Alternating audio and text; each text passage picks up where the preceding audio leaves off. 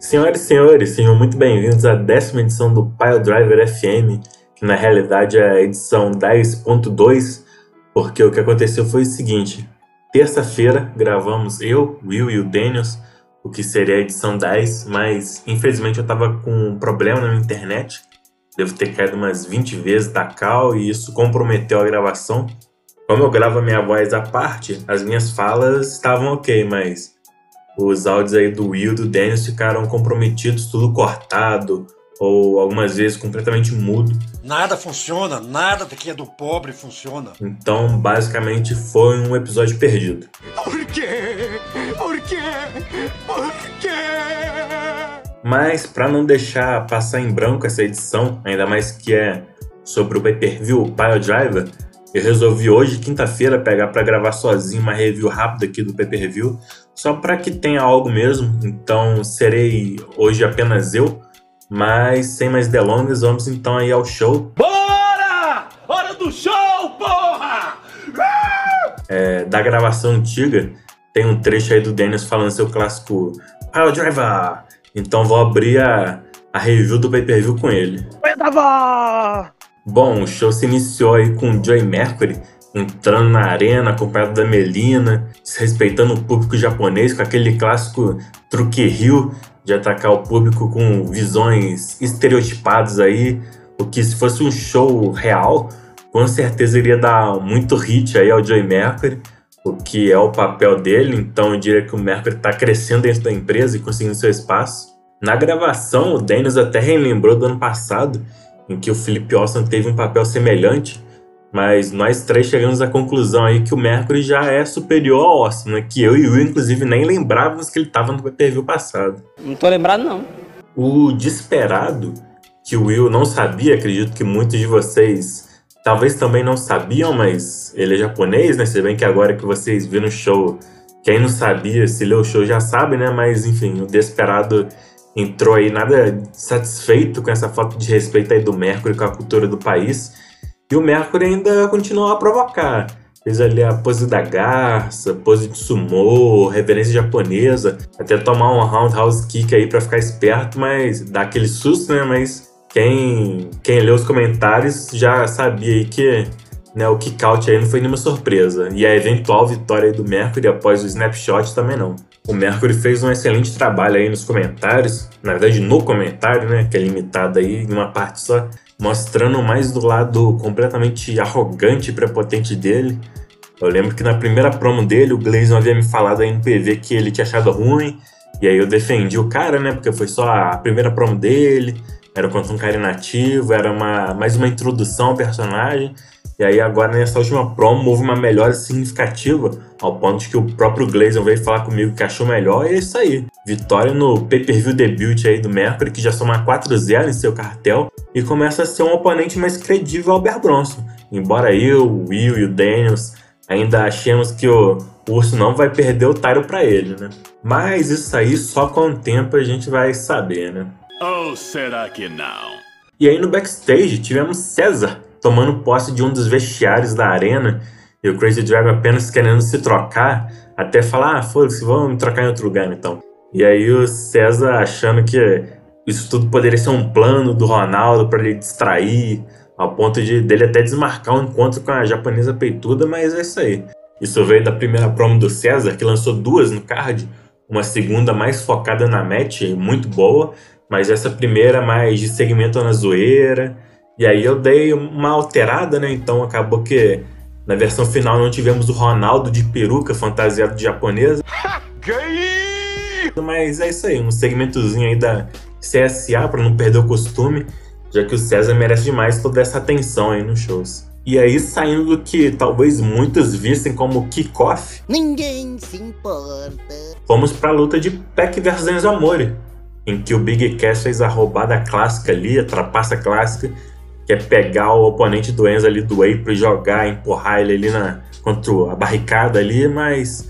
E ao fim ele também ainda tentou proteger o Enzo de levar o Black Aaron, ficando ali sobre ele, mas não funcionou não, porque o Peck fez de qualquer jeito o Black Arrow ali em cima dos dois e ainda colocou depois o Enzo no Rings of Saturn pro primeiro tap out aí da noite, a vitória de Peck. Na gravação anterior, a gente especulou o futuro do Peck, mas o Dennis ainda brincou que de nada adianta, porque ele chega para enfrentar o Bear Bronze e perde, né? Mas é isso aí, o Peck tá rumo a tentar conseguir uma nova oportunidade. Riscou mais um nome da lista aí de wrestling da X-Veloz Division. E é isso aí. Durante a análise do próximo card, que vai ter Osprey versus Mercury, foi até especulado que o vencedor dessa luta pode enfrentar o Peck pelo primeiro contender aí ao Tyro do Bear Bronson. E aí, falando do Bear Bronson, ele defendeu frente ao Will Osprey, mas como o Felipe Paulo é muito ocupado, não teve promo com esse personagem dele, então foi uma vitória sem grandes dificuldades aí pro Bear Bronson, que dominou a match inteira.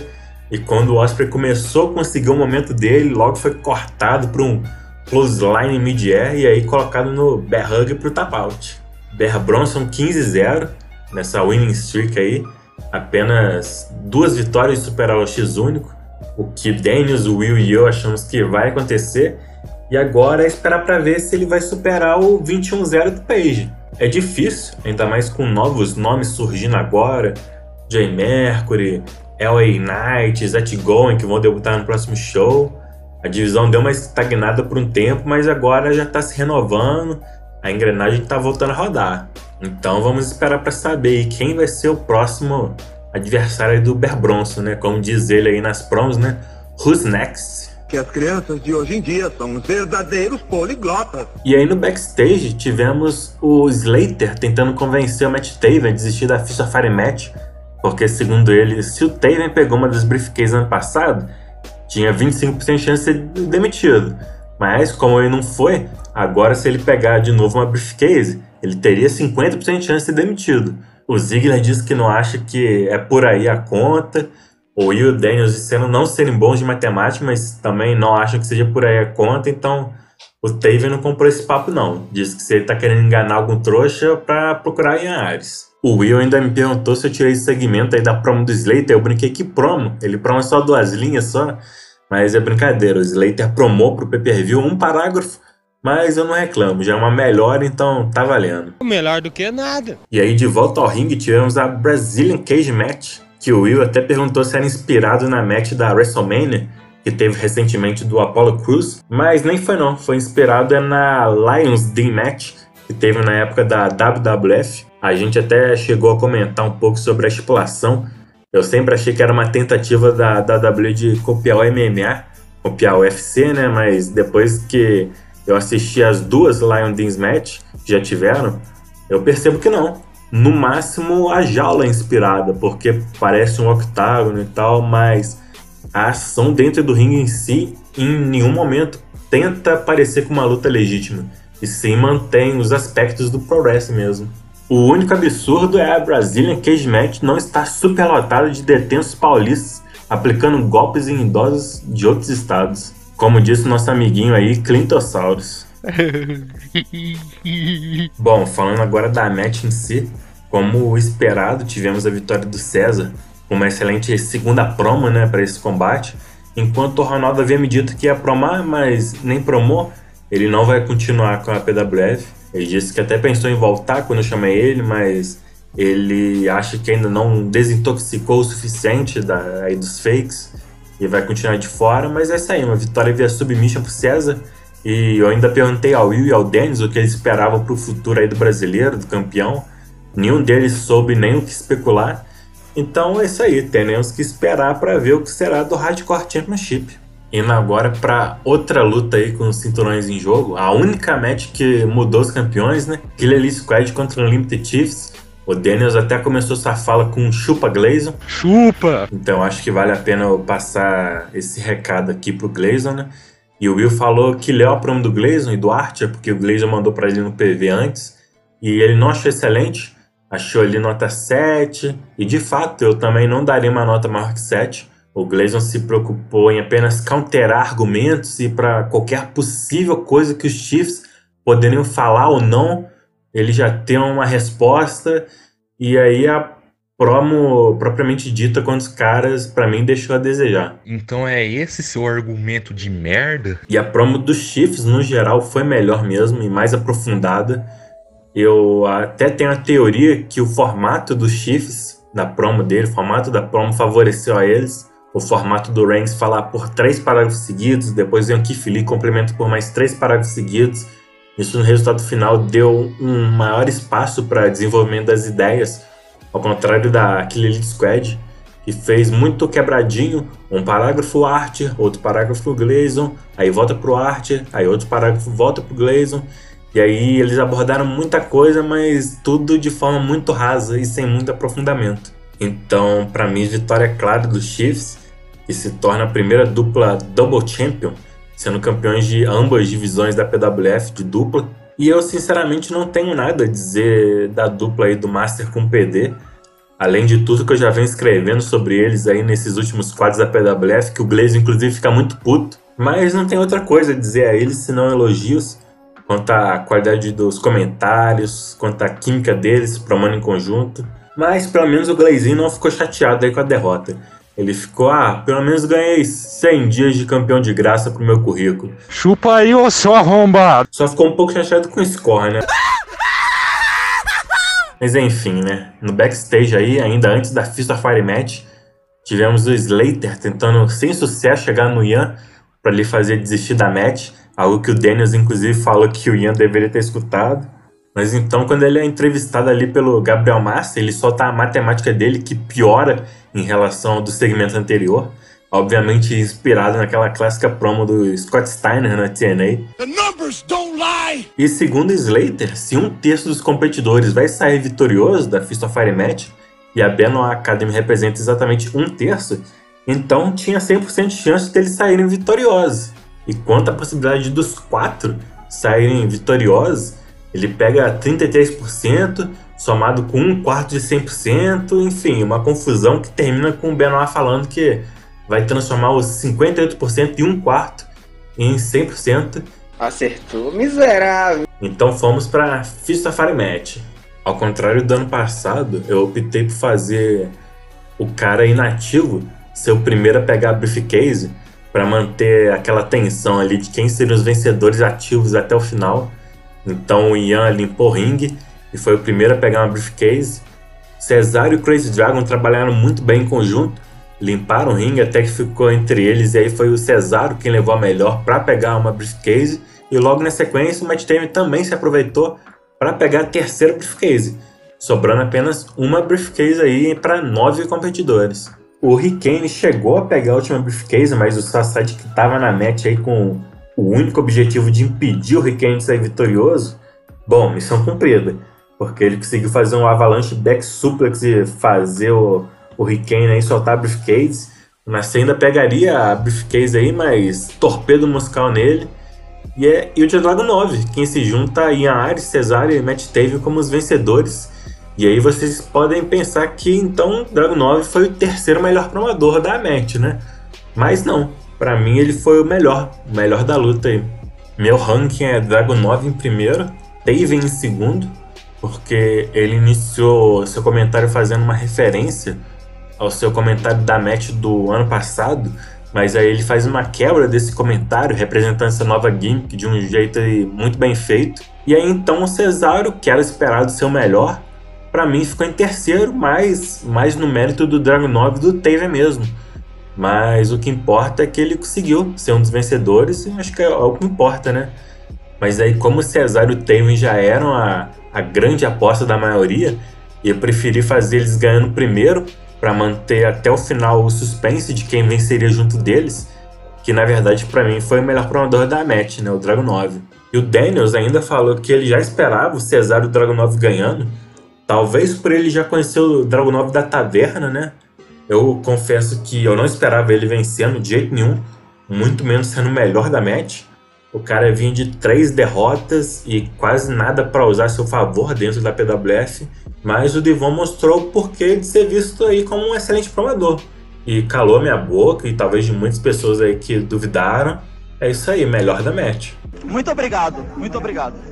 O Hurricane ficar em quarto lugar. O Will mesmo falou que a primeira parte dele ele fez na moral, mas a segunda ele não se esforçou tanto e isso foi perceptível. E ele mesmo, após ler as promos dos vencedores, ele disse que achava que eles mereciam essa. O Suicide foi bem também, mas ele fez essa promo antes de eu dar o, o feedback do último cast. Então acho que isso pode ter sido um fator.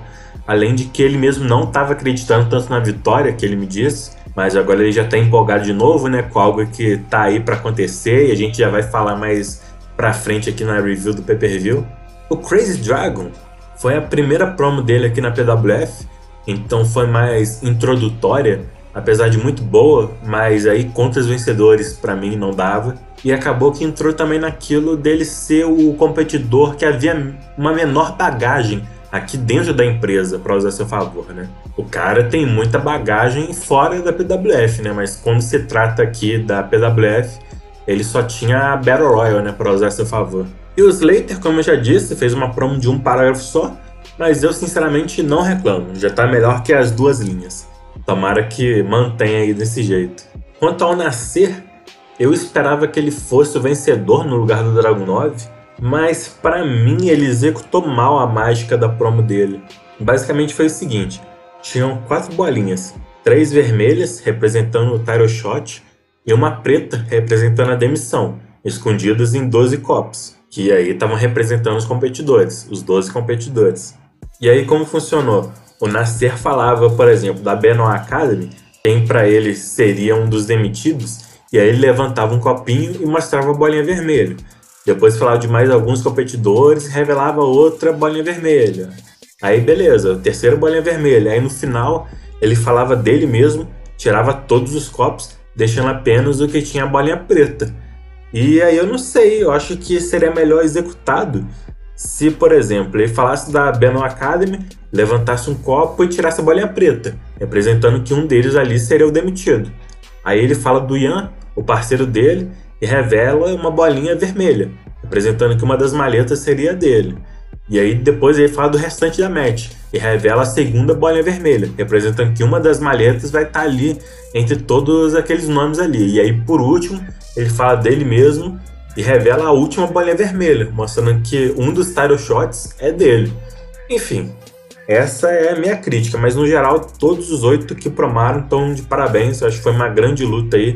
Eu acho que depois do main event, do co-main event, acho que pode ter sido aí a, a terceira melhor luta aí. Parabéns. E aí, antes de Matheus Daniels versus Ace Daniels, tivemos no backstage o Clyke conversando um pouco com o Daniels pai Lembrando que a primeira luta deles na PWF foi um contra o outro, logo ali no primeiro take-me da empresa. E vai ser ainda importante ver o Clark andando pelos bastidores desse pay-per-view, né? Mas agora falando da match, eu tenho uma curiosidade. Eu já tinha adiantado essa match exatamente desse jeito que ela foi postada, porque eu já acreditava que esse seria o resultado que o Daniels iria querer. E aí, quando eu fui perguntar pro Daniels, ele me falou que queria vitória do Ace e me falou para fazer estilo Ric Flair vs Shawn Michaels, né? I Sorry, I Love You Super Kick e tal. E aí eu até mandei print para ele do que já estava feito. E a gente tinha pensado exatamente na mesma coisa. A única diferença é que o golpe final ali do Ace se chamaria, acho que Fallen Angel, mas aí eu tinha colocado Legend Killer e aí o Dennis preferiu deixar como Legend Killer mesmo. E bom, foi o fim para essa lenda, né? Legend Killer, cara, foi a morte aí, não a morte, né? Mas o, o fim aí dessa, desse Legend aí. Vão matar o senhor! A idade mesmo começou a pesar, como quando ele, o Daniels pai tentou fazer o décimo salt ever, mas acabou caindo ali na tentativa. O Ace a princípio abaixa a cabeça, não querendo finalizar o pai, então fala, ó. Levanta a cabeça, princesa, senão a coroa cai. Pode vir com tudo. E aí temos o I'm Sorry I Love You Super Kick, seguindo do Legend Killer. O fim de Matheus Daniels dentro da PWF, que agradece os cânticos aí de Thank you, Daniels, do público, e é isso aí. Bastão passado ao Ace Daniels, e agora é ver o que o futuro reserva a nova geração Daniels. Inferno Match. Mike Canelis versus Kane. Inferno! Kane leva a melhor boa parte do combate, por estar aí na sua casa de conforto, mas aí já do lado de fora, quando ele tenta acertar um Big Boot no Mike, o Mike simplesmente segura sua perna e a coloca no fogo, e se alastra ali pela perna do, do Kane, e a vitória do Mike nessa quarta defesa de sucesso no segundo reinado como Intercontinental Champion, O Dennis até achou engraçada a forma do nada de acabar a luta, né? Simplesmente pegando a perna do adversário e colocando no fogo. E o Will ainda brincou que o Kane é o Vasco do Intercontinental, e é isso aí. Outro card sem a promo dele, não tem o que ser feito. Esse é muito possivelmente o fim do personagem Kane na PWF. O PT vai se inscrever com um novo personagem, mas como a gente disse na gravação, o problema não é o personagem. O problema é a falta de promo mesmo, né? Mas vamos ver se com essa mudança isso melhora, né? E quanto ao Mike, um cara que vem sendo sempre consistente nas promos, e essa semana não foi diferente, me atrevo a dizer que, de acordo com o que eu já vi de, do Kane aí, mesmo se ele tivesse é, promado, se mesmo tivesse aí uma promo por parte dele, aí, considerando o que eu já vi dele, e em relação a essa última promo aí do Mike, eu acho que essa vitória seria do campeão, mas não tem como sabermos aí com certeza, né? Tudo pode acontecer, mas o que aconteceu foi o Mike promando e o Kane não. Então, vitória incontestável. Agora falando da outra match aí, portário secundário, Devils Lumberjack Match, Brock Lesnar versus Felipe Paulo. O Felipe adotou a estratégia de sempre que possível derrubar o Lesnar ao lado de fora, porque aí em um 5 contra 1 ele levava uma surra dos Devils Lumberjack antes de ser devolvido ao ringue, e isso resultou no Felipe conseguindo até mesmo dominar o Lesnar, mas isso até chegar o momento dele ser enviado para Suplex City. Fisherman Suplex, 3 German Suplex. A Devils então precisa distrair o referee para o Vega invadir o ringue e acertar um arqueio no Lesnar.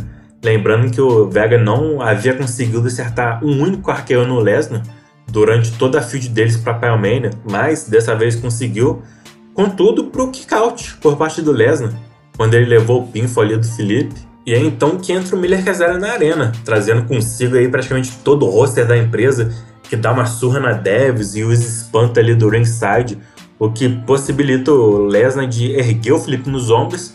E aí sim, é five para vitória e comemoração de todos que foram reunidos aí por, por algo em comum, que é combater a Devs, bons, maus, aliados, inimigos, rivais, não importa, né? Parece que o, o, o roster da PWF vai se unir para combater a Devils e aí com o Lesnar erguendo gestar e os aplausos aí de todos lá de fora e se chega ao fim esse segmento aí que o Will até falou que poderia ser o, o fim do pay-per-view e realmente é um momento que poderia fechar o pay-per-view.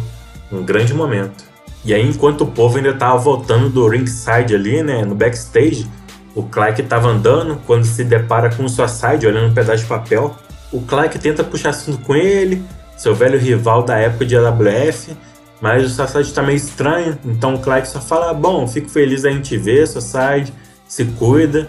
Mas aí, quando ele se vira, o Suicide pega ele ali pelo pescoço, sufocando ele, gritando: Charada, charada. Bom, aí o Clark cai desacordado só sai de o coloca no ombro e vai levando embora aí e deixa para trás aquele papel. Ele estava olhando que nada mais é do que o desenho que o Charada havia feito ainda em 2014. Então, se o booking de três meses já não é suficiente, toma aí o booking de sete anos. Só digo uma coisa: já estava tudo planejado nos rascunhos. Quem tem a DM no blog aí da EWF pode procurar nos rascunhos lá que vai encontrar. É mentira! E bom, agora chegando no nosso Common Event, na primeira gravação eu havia dito que os Ex-Velocity Tyros, Tag Team Tyros, eram os únicos a terem mudado de mãos, e de Tyro é verdade, mas tivemos a Briefcase mudando de mãos, no que eu achei que seria a Match of the Night, e só não foi porque o Billy Rude para mim foram espetaculares, mas essa seria a segunda melhor luta, na minha opinião, por parte dos comentários, como o próprio Lucas, Adam Page, pontuou lá no grupo, é como se o Rollins e o Page mostrassem dois lados de uma mesma moeda. Os dois estão falando da mesma moeda, mas cada um traz uma perspectiva diferente e ambos convencem, têm argumentos sólidos quanto aos fatos. Então acaba que ao fim prevaleceu aquele que estava na vantagem quanto aos argumentos acerca do oponente, que foi o Page. Lógico, muito em função dele nessas últimas semanas está muito, muito mais forte, né? Eu tenho certa culpa nisso, como por exemplo na Tag Team Match, que eu poderia escolher qualquer um dos dois ali para levar o pin e eu optei pelo Rollins, mas não tinha como saber que na semana seguinte o Page venceria o Rollins e o Billy. Eu realmente não esperava uma vitória do Page. E aí o Rollins levou outro pinfall. E aí, sem dúvidas, deu uma enfraquecida na moral do personagem. Mas mais do que culpa minha por ter feito o Rollins levar o pin na tag team match, ou mais do que culpa do Rollins, eu coloco esse mérito total nas costas do Page, que para mim tá fazendo um excelente papel como Rio. Um papel excelente mesmo. Eu até comentei com o Page e comentei na primeira gravação desse cast que desde que o Page havia perdido o Orgitaro, eu sinceramente não via ele se tornando World Champion de novo. Não via mesmo, mas agora, pela primeira vez, eu vejo isso. Desde que ele ingressou com essa nova gimmick e, bom, agora com essa briefcase nas mãos dele, né, fica com 99% de chance de que veremos de novo sim. Apesar de ser um page completamente diferente do page do início de 2020, né? Eu digo 99% de chance porque o Will e o Daniels levantaram a possibilidade dessa feud com o Rollins se prolongar. Então, talvez ter um outro combate para de fato definir o detentor da briefcase. Então, vamos deixar como 99% de chance, de certeza apenas. Mas aquele 1% é vagabundo. E aí a gente chega no nosso main event da noite, Match of the Night. Apesar de não ter Evan Bourne nos comentários, eu achei justo dar esse título aí para essa match porque para mim o Billy Rude foram os dois melhores promadores do card do pay-per-view. E o que me faz crer que vai ser muito interessante ver o Rude continuar na rota desse Taro. Dessa vez apenas ele e o Billy, e dessa vez algo mais construído entre eles, pois a história desse pay-per-view foi mais do Rude se rebelando contra Devils do que numa rivalidade propriamente dita com o Billy, né? Quanto aos comentários, o Rude foi por um lado muito ousado, ele seguiu por um caminho mais cinematográfico. E assim que ele me contou no PV, eu confesso que fiquei, hum, vai vir bosta aí. E vai inventar de fazer algo muito diferente, vai dar ruim. Só que não, eu confesso que eu estranhei um pouco no começo, mas conforme eu ia lendo a promo, eu ia curtindo muito. A promo que se trata aí de uma viagem do Rude em seu subconsciente, ouvindo de pessoas seu passado, como Bob Heenan até o Felipe Paulo, então foi uma viagem muito bacana aí, mas em quatro partes de comentário.